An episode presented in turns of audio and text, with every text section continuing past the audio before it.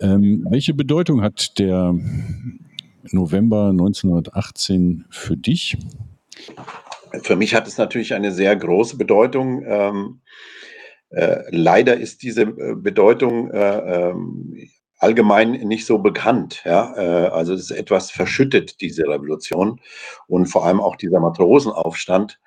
Er ist aber, sagen wir mal, vor vier Jahren äh, ähm, ist er denn doch äh, zu einer gewissen äh, Ehre gekommen, weil da waren es 100 Jahre, äh, dass dieser Aufstand äh, sich entwickelt hat. Und ähm, ja, ähm, es ist nicht nur äh, die Geburtsstunde der Betriebsräte in, in, in, äh, Deutschland, sondern auch die Geburtsstunde äh, der Arbeiter- und Soldatenräte. Also es gibt ja sozusagen drei verschiedene Sorten von, äh, von Räten. Ja? Also die Arbeiterräte sind politisch eher ähm, zu sehen, die Soldatenräte eben in der Zerschlagung des Militarismus, des preußischen, preußisch-deutschen Militarismus und die Betriebsräte sind eben äh, diejenigen, die äh, gefordert haben, sich zu beteiligen an der Arbeiter-Selbstkontrolle, also dass sie so eine Art Arbeiter-Selbstkontrolle haben wollten. Ähm, übrigens gab es schon ähm, während des Weltkrieges, also des Ersten Weltkrieges, gab es schon ähm, in Berlin verdeckte Betriebsräte. Äh, das waren die revolutionären Obleute, ja, die dann auch eine große Rolle gespielt haben. Die sind auch leider äh, etwas verschüttet worden äh, durch die Geschichte. Ja, aber äh, wie gesagt, also es war schon eine Geburtsstunde, äh, dieser Aufstand der Matrosen und ähm, äh, er war ja am Ende dieses äh, äh, Ersten Weltkrieges, wo also auch schon die oberste Heeresleitung wusste, dass dieser Krieg verloren ist und ähm, die Matrosen wussten eben, dass Waffenstillstandsverhandlungen stattfinden. Übrigens sehr interessant, ähm, es gibt ja momentan auf Netflix eine Neuverfilmung von Im Westen nichts Neues. Ähm, die sehe ich zum Teil etwas kritisch, aber äh, es kommen immerhin äh, diese Waffenstillstandsverhandlungen ähm, äh, Anfang November 1918, die kommen tatsächlich drin vor. Ähm, und ähm, das ist auch eine sehr spannende Geschichte, aber äh, sie wurden wesentlich auch beeinflusst durch diesen Matrosenaufstand. Ja, und man muss ja dazu sagen, dass die Matrosen auch wichtig waren für die russische Revolution. Äh, in Kronstadt äh, bildeten sie ja auch dort die, das Rückgrat sozusagen der, der Machtübernahme der Bolschewiki und haben auch ein trauriges Schicksal erlitten 1921. Aber äh, hier fand ich auch besonders, ich habe auch ein bisschen dazu gelesen, dass sie letztendlich, es wird auch oft so heroisch überhöht, finde ich. Sie haben vielleicht auch erstmal revoltiert, um ihre eigene Haut zu retten. Die sollten nämlich noch äh, nach draußen gefahren werden, damit den Engländern dann nicht die teure Marine in die Hände fällt, sollten die im Grunde auslaufen, um sich selber zu opfern und zerschossen zu werden. Also es war im Grunde auch ein Akt der reinen Selbsterhaltung und äh, einfach auch nur vernünftig. Ja. Ähm, das finde ich wird auch immer, immer vergessen. Ähm, lass uns ähm, mal darüber reden, wie, es dann weitergegangen ist. Sie haben also revoltiert in, äh, ja, in den wenigen Marinestandorten, die Deutschland ja hatte. Es war ja im Grunde kein großer ähm, keine große Seemacht äh, geworden, trotz einiger Bemühungen und von ein paar äh, Millionen Reichsmark, die da, glaube ich, reingesteckt wurden, sind sie dann ausgeströmt äh, von, von Kiel und Wilhelmshaven in den Rest der Republik und auch nach Berlin gelandet. Was, ist, was hat es mit dieser Volksmarine-Division auf sich, die dann von diesen Matrosen gebildet wurde? Ja, nur, nur kurz, da muss ich dir sogar ein bisschen widersprechen. Also das war schon eine gigantische Flotte. Ja. Also das war meines Erachtens die zweitgrößte nach der englischen Flotte. Und ähm, diese ähm, Admiralität versuchte jetzt äh, äh sozusagen das Ruder nochmal rumzuwerfen ähm, am Schluss dieses äh, Krieges, der schon verloren war, wo also auch die oberste Heeresleitung schon zugegeben hat, dass er verloren war. Das haben sie dann später äh, ähm, verleugnet. Ja. Äh, und da hat eben diese Admiralität versucht, die englische äh, Flotte anzugreifen, die natürlich noch etwas stärker war als die deutsche. Äh, das haben die Matrosen verhindert, indem sie äh, tatsächlich revoltiert haben. Äh, natürlich war ihnen auch wichtig, dass sie heil aus diesem Krieg rauskommen.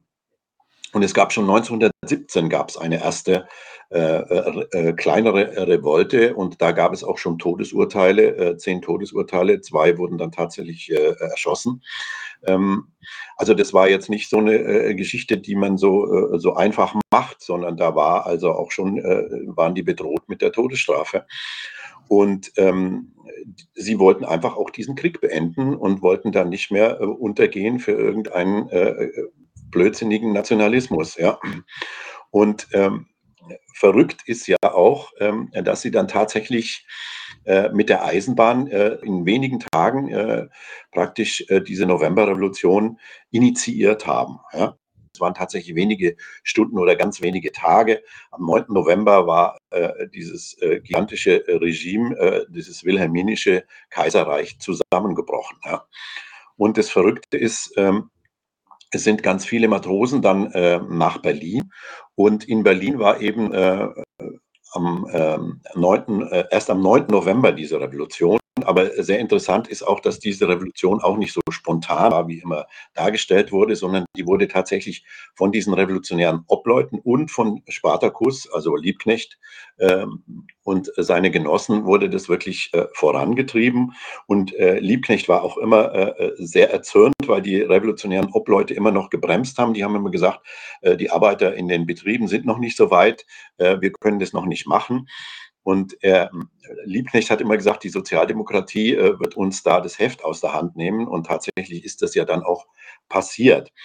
Verrückt ist, dass äh, die Matrosen dann, als Ebert und die SPD dann an die Macht kamen durch äh, diese Massenbewegung, äh, dass die dann erstmal äh, den äh, Ebert als neuen Reichskanzler und die neue Regierung, die aus SPD und USPD bestand, also äh, die SPD war gespalten in einen linken und rechten Flügel.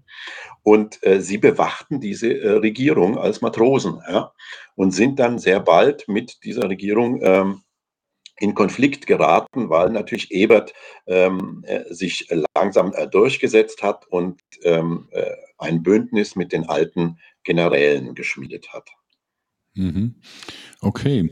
Ähm, ja, das Ganze ist leider tragisch geendet. Denn nichtsdestotrotz gibt es einige ja, Relikte. Ich bin mir auch gar nicht sicher, ob die Betriebsräte, ob man die als Errungenschaft der Revolution ähm, bezeichnen. So darf, weil äh, viele Revolutionäre sich sicherlich im Grab umdrehen würden, wenn sie sehen würden, wie die ähm, Realität dieser Betriebsräte ist. Aber mit Sicherheit ist es ein Relikt der äh, Novemberrevolution, also ein Überbleibsel, ein Restbestand. Und ich sehe auch in dem klaren Bewusstsein der Unternehmerseite, äh, über diesen Umstand sehe ich einen Grund dafür, dass es im Grunde so ungeliebte und Stiefkinder der Demokratie und des Rechtsstaats bis heute geblieben sind, die auch ähm, ja, von Seiten der SPD durchaus stärker äh, geschützt werden könnten. Warum ist dir dieses Thema äh, so wichtig geworden? Wie bist du da eigentlich selber drauf gekommen? Also auf die Revolution 1918 oder die Ermordung von Rosa Luxemburg? Ja, ähm, ich bin ja auch äh, gelernter Soziologe, Sozialwissenschaftler und habe auch während meines Studiums mich schon sehr interessiert für die Novemberrevolution und äh, was damals Anfang des 20. Jahrhunderts äh, alles möglich gewesen wäre. Und ähm, das hat aber dann nochmal einen Kick gekriegt 1989. Ich bin da immer so antizyklisch. Ja. 89 ging da äh, der ganze reale, äh, so, sogenannte reale Sozialismus den Bach runter. Und ich habe mich äh, eigentlich für die Novemberrevolution interessiert und die Ermordung Liebknechts und Luxemburgs. Und das hat mich dann äh, schon sehr getriggert, diese Geschichte. Ja. Und da habe ich ja dann auch viel drüber gearbeitet. Ähm, aber sagen wir mal, um jetzt äh, wieder äh, zu den Betriebsräten zu kommen, äh, die waren ja dann in dieser Revolution, haben die auch eine große Rolle gespielt ähm, in den Betrieben und ähm, sie wurden dann äh, von der sozialdemokratischen Regierung abgewatscht, kann man so richtig sagen. Die haben dann ein Gesetz gemacht, ähm, was also ganz klar die Betriebsräte beschränkt hat, nämlich was Betriebsräte nicht dürfen. Sie dürfen nicht in die Produktion eingreifen. Und das war ja eigentlich das, was sie machen wollten.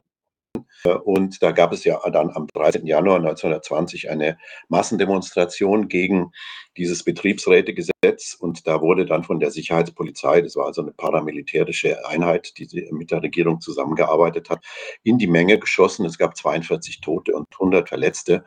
Und äh, dann äh, war sozusagen äh, schon das Ende äh, der Betriebsräte als äh, Betriebsräte, die in die Produktion eingreifen, äh, da. Aber man sieht trotzdem immer noch, ähm, wie einflussreich doch auch ein Betriebsrat sein könnte. Das äh, klassische Beispiel ist ja VW, wo also ähm, äh, der Betriebsrat äh, damals von Herrn Harz mitbestochen wurde. Harz, wir kennen alle Harz IV, ja, also das, mhm. das war derjenige VW-Manager, der, der dies aufs Tapet gebracht hat. Und der hat aber auch versucht, ähm, noch die Führung von VW den Betriebsrat zu schmieren. Ja, und es ist auch äh, ganz stark äh, gelungen, äh, zum Teil also bis hin zur Prostitution. Ja, und äh, äh, da wurde halt äh, versucht, dieser Betriebsrat, auch wenn er jetzt keinen Einfluss auf die Produktion hat, diesen Betriebsrat klein zu halten. Ja, und das wird ja immer wieder in, in Deutschland weiter versucht oder es wird versucht, dass überhaupt kein Betriebsrat entstehen kann. Also ähm, das hat schon immer noch eine große Bedeutung. Leider äh, machen Betriebsräte auch äh, manchmal äh, was Falsches, indem sie äh, versuchen, die Produktion äh, noch weiter zu verbessern, um die Profite der Kapitalisten noch weiter zu verbessern. Äh, sie denken natürlich immer an ihre, an die Arbeitskräfte, ähm, aber es ist halt auch oft ein großes Problem ähm, für die Betriebsräte, wenn sie, ähm, sie können nicht oder können nur ganz schwer gegen diese Profitmaschinerie arbeiten. Ja, also ich meine, was ich ähm, auch gelernt habe in der Beschäftigung mit der Revolution ist, wie man, also wie Adenauer und ähm, also als Oberbürgermeister von Köln, ein wichtiger Rüstungsstandort und auch wichtiger Ort, wo dann die äh, Soldaten von der Westfront zurückkamen. Ähm, ähm, wie er da vorgegangen ist, nämlich und auch die gesamte Sozialdemokratie. Hm, was ich nicht verhindern kann, das muss ich, da muss ich mich an die Spitze setzen. Also sie haben ja auch geschafft, äh, dann äh, die Mehrheit in den Reichsräte Kongressen zu er, erlangen, äh, auch möglicherweise mit faulen Tricks oder mit äh, Ränkespielen oder Falschinformationen, weiß ich nicht genau. Letztendlich ähm, ist auch diese Rätebewegung von innen heraus ähm, zusammengebrochen, weil sie eine zu schwache Struktur hatten, also zu schwache Kanäle, die Leute überhaupt zu erreichen. In so einem großen Flächenland wie Deutschland reicht es halt eben nicht, in Berlin, Hamburg und äh, Bremen äh, und Kiel äh, stark zu sein und vielleicht noch in München und Nürnberg. Man muss Ruhrgebiet, halt bitte nicht vergessen, das Ruhrgebiet, ja. Ja, ja, das Ruhrgebiet, okay. Aber es gab halt viele Städte, äh, wo auch bedeutende Industriestandorte waren, wo, wo, man, wo man dann irgendwie nicht hingekommen ist. Also äh, darin würde ich eine, einen Fehler sehen. Also beziehungsweise die Strategie ist sehr erfolgreich, was ich nicht verhindern kann, das muss ich ähm, äh, von innen aushöhlen oder da in dessen Spitze muss ich mich setzen. Das kann man, finde ich, da ganz gut beobachten. Ähm, ja, also was Betriebsräte angeht, sehe ich das noch so, also nicht, ich würde dir nicht direkt widersprechen, sondern das mal so ergänzen. Äh, es gibt halt in den Kernindustrien äh, Betriebsräte, aber äh, je weiter du auslagerst, also weiter in die Wertschöpfungskette runtergehst, desto unwahrscheinlicher wird es überhaupt auf welche zu stoßen. Und diese Zersplitterung ist das äh, vorherrschende Strukturmerkmal seit 1975, glaube ich. Ähm, und dann hast du da Betriebsräte bei Bosch und VW, aber die kümmern sich dann irgendwie im Grunde oftmals einen feuchten Kehricht um äh, die Leiharbeiter, die dann bei Zulieferern arbeiten und verkaufen auch, sagen wir mal, erzielen auch Lohnabschlüsse oder Zugeständnisse durch äh, die Auslagerung.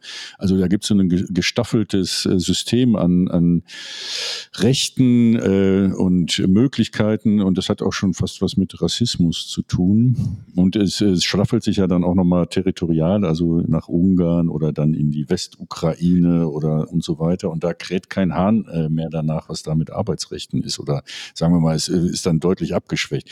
Äh, also, ähm, aber im Kern der Produktion werden sie oft äh, als äh, zur Stabilisierung der Herrschaft verwendet. Wenn du aber einen Betriebsrat gründen willst in so einer Leiharbeitsfirma oder in so einer kleinen Filiale, dann äh, geht der Pogo los. Und da, ja, das ist eine Realität, die viele Leute so nicht mehr kennen. Aber lass uns, lass uns nochmal zurückkommen auf das Thema Geschichte. Für mich war, war, war das Thema jetzt interessant, weil ich mich gefragt habe, wann war es denn eigentlich mal anders oder wo ist der Ursprung, wo kommt es her, wo kommt auch die Aggressivität her? Gab es vielleicht mal so eine goldene Zeit der Betriebsräte in den 50er oder 60er Jahren?